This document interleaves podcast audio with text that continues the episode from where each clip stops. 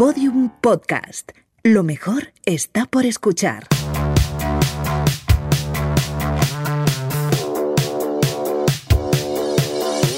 La redada.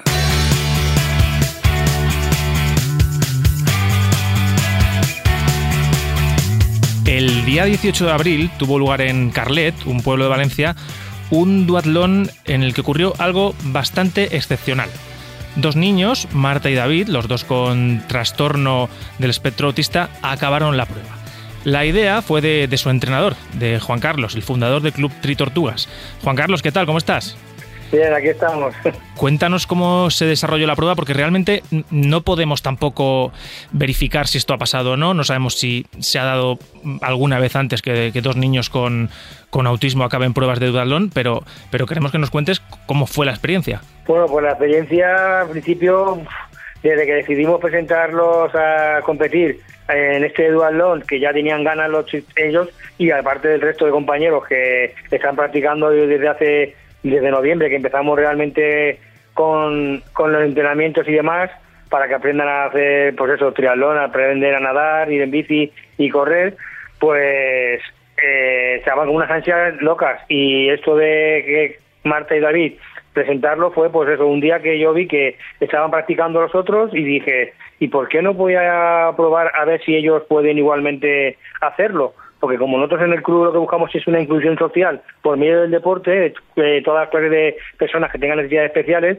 pues probé un día y los cogí de la mano, a los dos, uno de cada mano, y eché a correr un poco con ellos, y al principio pues les costaba un poquito, pero cuando llevábamos 200 metros ya notaba que iban más deprisa que yo casi y que se soltaban y no se iban, se, no, se ponían a lo mejor a 2, 3 metros de, de mí y, y, se me quedaban mirando como diciendo, bueno, ¿vienes o qué? Y no lo habían hecho nunca eso. No lo habían hecho nunca. Sus padres me dijeron, es que no, no sé lo que ha pasado, pero es que no han hecho eso. Salen escopetados o aquí o para allá y hay que ir, pero con pie de plomo. Y sin embargo, David lo mismo, no, no, no hacía ningún gesto de eso. Él iba a la piscina, se metía a la piscina, porque David es, tiene, es autista, pero no verbal, o sea, él no habla, no dice nada, o sea, no sé cómo es, pero él me hace ruidos, yo le contesto con ruidos y nos entendemos. Mm. Eh, Marta, sin embargo, sí que es semiverbal y hay alguna cosa que sí que tal. Entonces yo dije, pues voy a ponerlos a los dos porque yo sí que noto que entre ellos se entienden con la mirada, con la forma de eso y digo, pues a ver si como Marta ya yo le digo las cosas y ya hace bastante caso, pues a ver si David se coge. Pero qué pasa que sí, que se cogía pues eso, pero pasa que David explotó como bote de champán y, y iba demasiado, iba, va, está muy fuerte y iba muy deprisa. Y claro, la pobre Marta a los 200 metros ya iba andando porque yo podía controlarla. Oye, Juan, Juan Carlos, en, en, el, tú has escrito una, una crónica de la carrera, has expresado cómo cómo fueron aquellos momentos. En, en el caso de David, eh, ¿tuvisteis algún momento complicado? Que, ¿Cómo lo superasteis? Pues es que el caso es que yo realmente con ellos eh, no había entrenado más que dos días antes, porque yo ellos entrenan, pero vienen sus padres y, por ejemplo, David entrena con su padre y su padre se coge la bicicleta al lado de él y, y va dando vueltas con él y lo va haciendo. Claro, yo estoy entrenando a dos niños con autismo, uno que tiene parálisis cerebral, o dos que vayan en silla de ruedas y luego otros que tienen alguna, de 15 niños que hay, eh, cinco tienen necesidades especiales. Entonces, claro, eh, no puedo estar implicándome con uno solo, sino es que la ayuda de los padres que son claro, los que claro. Forman realmente la familia esta de Tortuga, porque los padres son imprescindibles, aparte de que ellos te dicen pues claro, el día a día, cómo lo viven y lo que les sienta bien lo que sienta mal.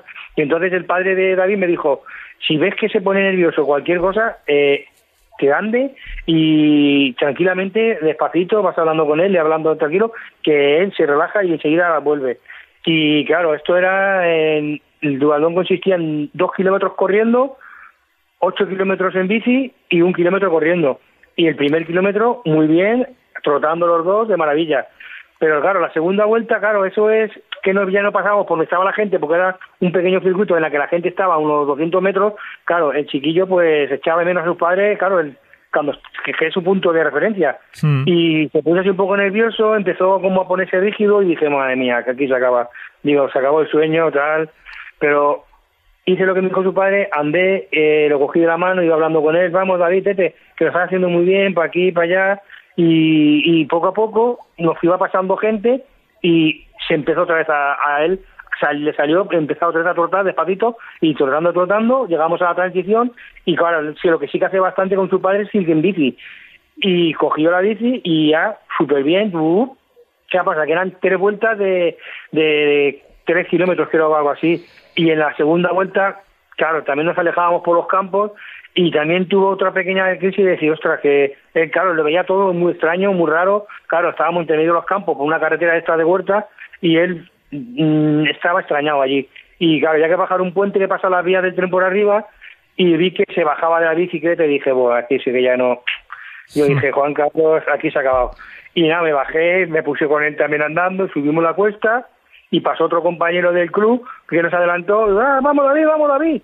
Y no sé, le pegó un, chispazo que tal y se subió y, yo digo, pues vamos a aprovechar. Y digo, ah, vamos a cogerlo, vamos a cogerlo, vamos a cogerlo. Y siguió, siguió, siguió, siguió. Y llegamos a la transición. Y ahí ya fue cuando ya empezó ya, que ya dije, esto lo acabamos seguro. Digo, porque nos queda un kilómetro. Y andando aunque sea, lo vamos a hacer. Y ahí ya fue cuando ya empecé, pues, a, revivir todos los tiempos que llevo ahí intentando hacer este proyecto, sacarlo adelante y todos los días y de, sufrimiento y de periplos que llevamos ahí, porque claro, somos un club muy pequeño y económicamente eh, tenemos lo que lo que ponen los padres y lo que lo que pongo yo, ¿sabes? Yo llevo un año y medio entrenando con ellos y, no cobrar todavía un, un, sueldo porque no podemos permitírnoslo. Si no, se tendría que deshacer el club. Entonces, pues claro, ese, todas esas cosas te salen a reducir y, y ahí, bueno, ya pillé la primera florera del día.